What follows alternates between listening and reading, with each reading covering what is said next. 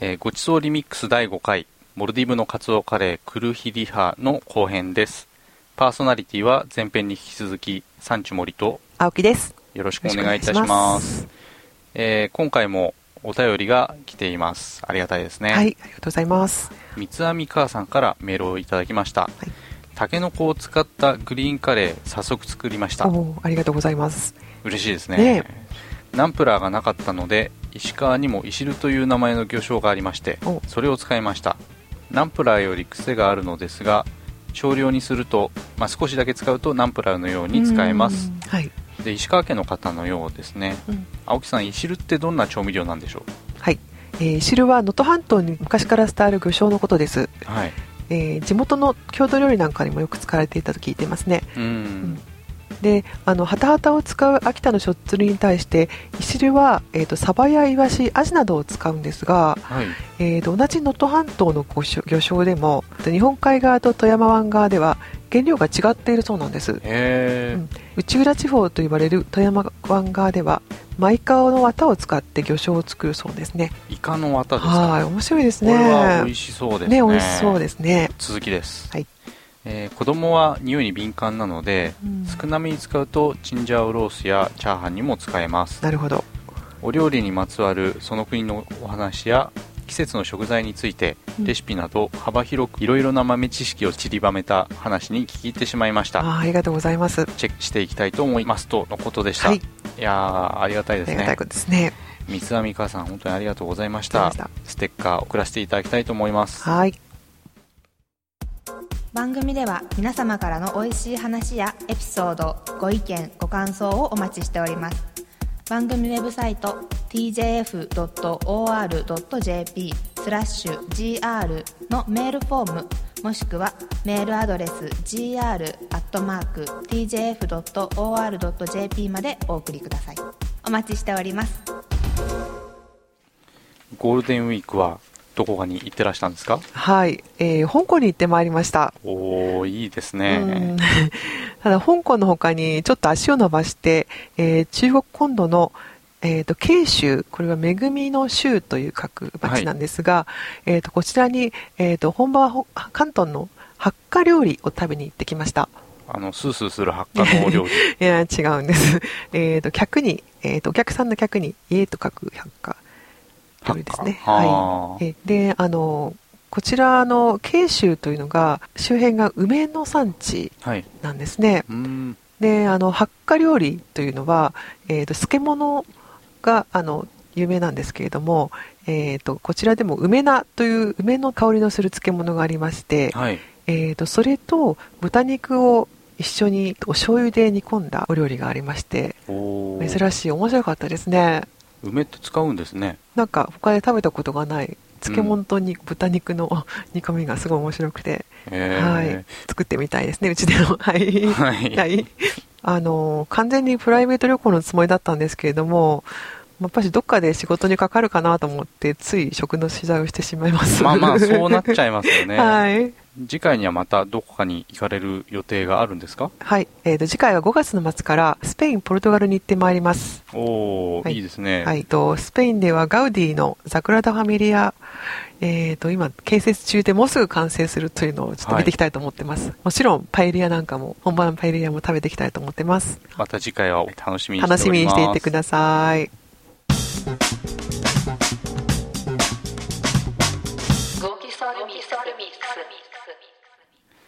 食材トークのコーナーですはいえーモルディブでは一本釣りでカツオやマグロを取るって話をしたじゃないですかはいはいあれは理由があるんですよええーっとモルジブ人は釣り好きが多い。違います。あれはサンゴ礁を守るためなんですね。なので網を使った漁は禁止されているんです、確かにそれ大事ですようね、ん、そしてあの海のエコラベルというものがあるんです。これは通称 MSC 認証と呼ばれているんですけれども、えー、と海への環境負荷が低く持続可能な水産資源の利用を行っていると認められた製品に表示することができるラベルなんです。うんうん。うんで、えー、とモルディブの一本釣りで取れたカツオというのは MSC 認証を受けているんですね。で、カツオ製品には海のエコラベルが印刷されているんですよ。初めて聞きました、はい。日本でも MSC 認証を受けたものってあるんですか？はい、えー今年の4月の時点で京都の舞鶴の赤ガレはい。ーと北海道のホタテ貝が認証を受けているそうです。へ認証の有効期限は最長5年で、えー、と毎年しかも毎年監査が入るのでかなり厳しいー厳しいですね。ね。うん、で状況によっては認証が停止されてしまうこともあるそうなんです、えーあこれは認証も取れば、うん。もうそれで終わりっていうわけではないんですね。えー認証を取った後もそれが維持できているかチェックされてしまうんですね。うんなるほど身近なところにも、まあ、MSC 認証を受けた製品があるか探してみるのも面白そうですよね。はい。このラベルの画像はウえ。ェブサイトの番組ウェブサイトの方には貼っておきますね。はい。と鰹節の話もしておきましょうか。はい。モルディブフィッシュですね。モルディブのアラ節はいの お話ですそうね。はい。モルディブの人たちも鰹節好きなんですね。はい。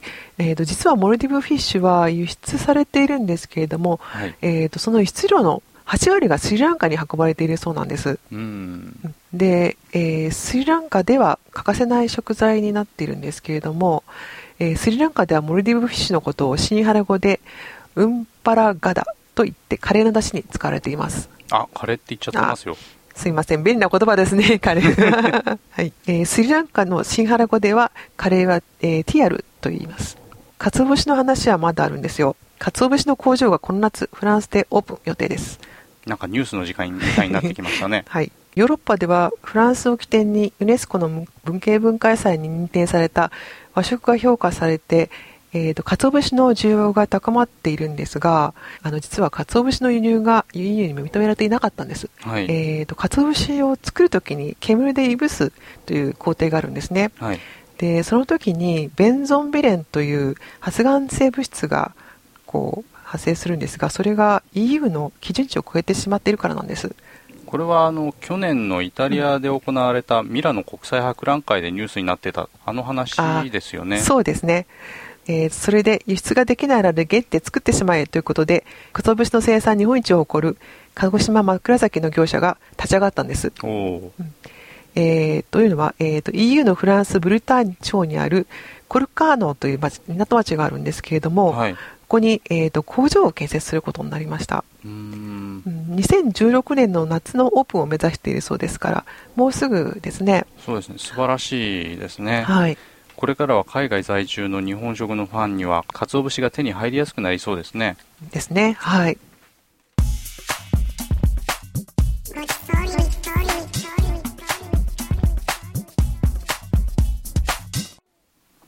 今回も愚直に挑戦します、はい。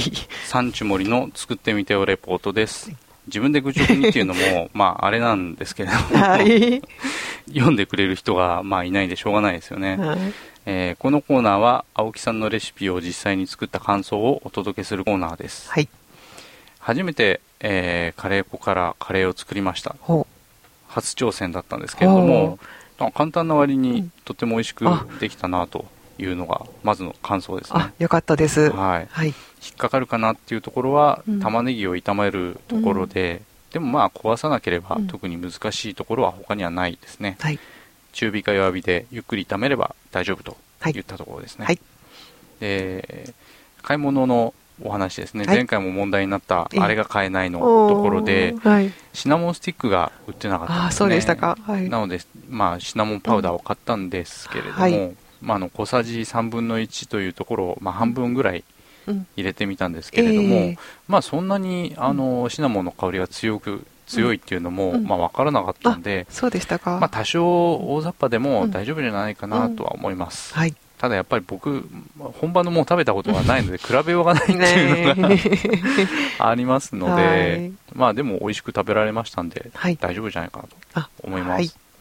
あとはココナッツミルクがですね、えー缶詰開けたらバニラアイスクリームのように固まっていたんですね はい。いやもうこれこういう状態のココナッツミルクは初めて見たんで、うん初めまずいの引いちゃったかなと 焦ったんですけれども、はいたまにあるみたいなんですよねそうですね。はい。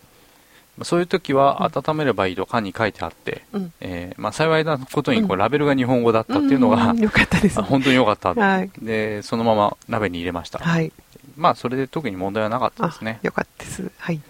そういえばレシピにですね、はい。あの油はキャノーラ油を使使いましょうと書いてあったんですけれども、はい。これは他の油でもいいんですか？あはい、あのキャノーラ油が、えー、と一番ポピュラーな植物油でしたのではい。書いたんですが、他に紅バラ油ですとかひまわり油なんかでも大丈夫ですよ。あ何でもいいんですね、はい、ごま油はちょっとごま油は癖があるので やめましょう。っていうことですね。はい、はいまあ、あのココナッツミルクが入ってると、まあ、前回のタイのグリーンカレーと系統としては似てるのかなと思ったんですけれども、はい。実際に食べてみるとやっぱりスパスパイスが違うからなのか、うん。まあ、辛さの種類や風味も違うと感じましたし、はい。やっぱり別の料理だなと思いましたね、はい、そうですね。辛さで言えば、タイのグリーンカレーは青唐辛子のペーストを使っていますけれども、ええーと今回のカツオカレーは赤唐辛子の粉を使っているから違いますね。えそうですね、うん自分的にはもう少し辛い方がいいなと思ったんで、はい次はあの2辛ではい。行ってみたいなと祝いで好きなだけ入れてください。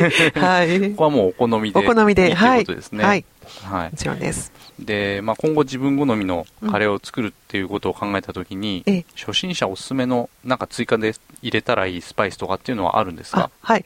あの、ガラムマサラというマサラがあるんですが、ミックススパイスがあるんですが、これをぜひ使ってみてください。ガラムマサラというのは、えーと、シナモンとかクローブ、ナツメグといった香りのいいスパイスがミックスされているんで、とても便利です。あなんか七味唐辛子みたいな、うん七味唐辛子のインド版ですかね。インド版 はい。あいいですね、えあのじゃあ皆さんも自分の味を探してみてはいかがでしょうかはい。作ってみたよという方は番組宛てにメールをくださいーはい、待ってます。お願いします料理の詳しいレシピについて知りたい方は番組ウェブサイトをご覧ください tjf.or.jp スラッシュ gr もしくはごちそうリミックスで検索してください。えーそれではエンディングのお時間です、はい。何か告知などありますでしょうか？はい。えー5月の末からスペイン、ポルトガルに行くんですが、はい。えー6月の末ぐらいにスペインのお土産話会をお料理と一緒に、えー楽しんでいただくという催しを企画しています。まだ詳細は何も決まっていないんですけれどもね。これはあの次回の、はいえー番組の時ぐらいにはなんか決まってるはい。ということなんですよね。はい、そのように、はい、頑張ります。はいじゃあ あの改めてまはいた次回告知ということでですね。はい。はい。それではあの次回の番組の予告なんですが、はいこれ偶然にもあのスペイン絡みで、そうですね。あの、ガスパチョというスペインのトマトの冷たいスープをご紹介します。はい。これ僕はあの東京ガスの,、うんあの宣伝のガスパッチョということで、うん。名前だけは知ってるんですけれども、うん実際にどういう食べ物かよく知らないという、でもガスは使わない料理なんですよ。ガスは使わない料理 はい。ガスパチョはい。はい次回皆さん楽しみにしててくださいはい。それでは今日はサンチュモリと青木でお送りしました。それではまた次回までごきげんようささようなら。